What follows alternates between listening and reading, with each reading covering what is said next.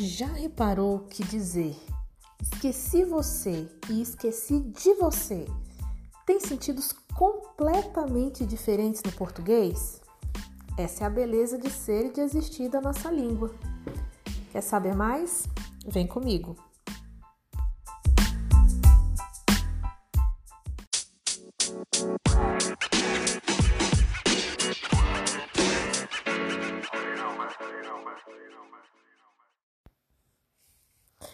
Bem, essa frase da introdução foi para chamar a atenção para a preposição, que aí faz toda a diferença na frase e vai fazer toda a diferença na transitividade dos verbos. Certo, e o que é transitividade? Como a própria palavra indica, é o verbo que tem trânsito, ou seja, precisa de algo depois dele para completar o seu sentido. E o verbo que não tem esse trânsito, ou não precisa de complemento, ele sozinho contém a informação completa, são os verbos intransitivos. Simples, não? Ok, você deve estar achando que eu estou falando em códigos, mas eu estou falando dos verbos transitivos e dos verbos intransitivos. Sendo os verbos transitivos aqueles que precisam de complemento e os intransitivos, aqueles que não precisam de complemento porque a informação está completa. Acontece que os verbos intransitivos, eles até podem ter uma informação depois dele, mas elas não são essenciais para o entendimento do verbo. Então, se eu digo o bebê chorou, não importa como ele chorou, se chorou alto, se chorou baixo, se chorou logo depois do nascer. O que importa na informação é que o bebê chorou. Chorar é um verbo que contém a informação completa.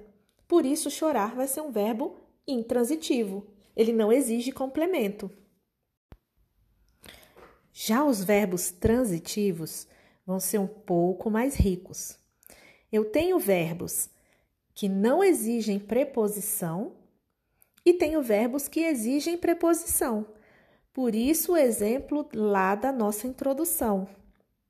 Os verbos que não exigem preposição são os verbos transitivos diretos. Então eu digo: eu amo você. Quem ama, ama alguém ou ama alguma coisa. O verbo precisa de um complemento, mas esse complemento não exige preposição. Já o verbo transitivo indireto, como o próprio nome diz, o trânsito dele é indireto para o seu complemento. Ele não vai direto para o complemento. Ele exige ali uma pausa, ele exige não necessariamente uma pausa, ele exige ali um obstáculo, um pequeno obstáculo que é a preposição. Então eu digo: esqueci de você na parada. Esqueci de quê? De quem? Esqueci de você na parada. Quem esqueceu? Eu esqueci. De quê ou de quem? De você na parada. Então, o verbo esquecer exige uma preposição. Então, quando o verbo for menos exigente, ele vai ser direto. Quando o verbo for um pouquinho mais exigente, ele vai ser indireto. Essa você não esquece mais. Se liga nesse trechinho da música Proibida para mim do Charlie Brown Jr.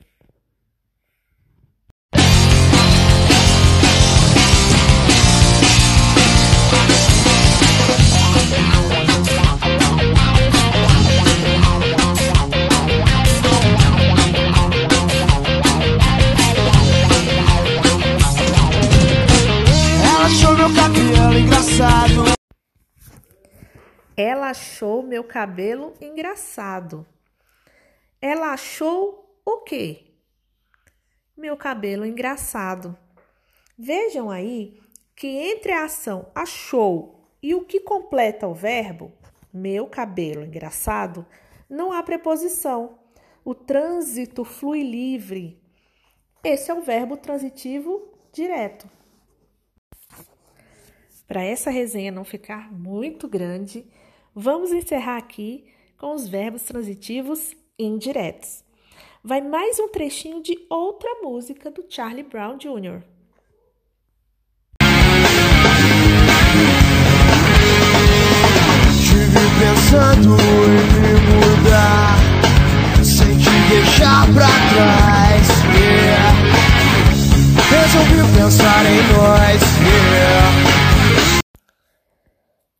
Resolvi pensar em nós.